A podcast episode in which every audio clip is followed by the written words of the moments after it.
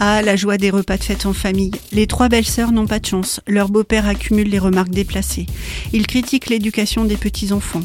Il a conçu la maison, mais celle-ci a mal vieilli, et le manque de chauffage n'apporte aucun réconfort. Il ne supporte pas qu'on change ses petites habitudes.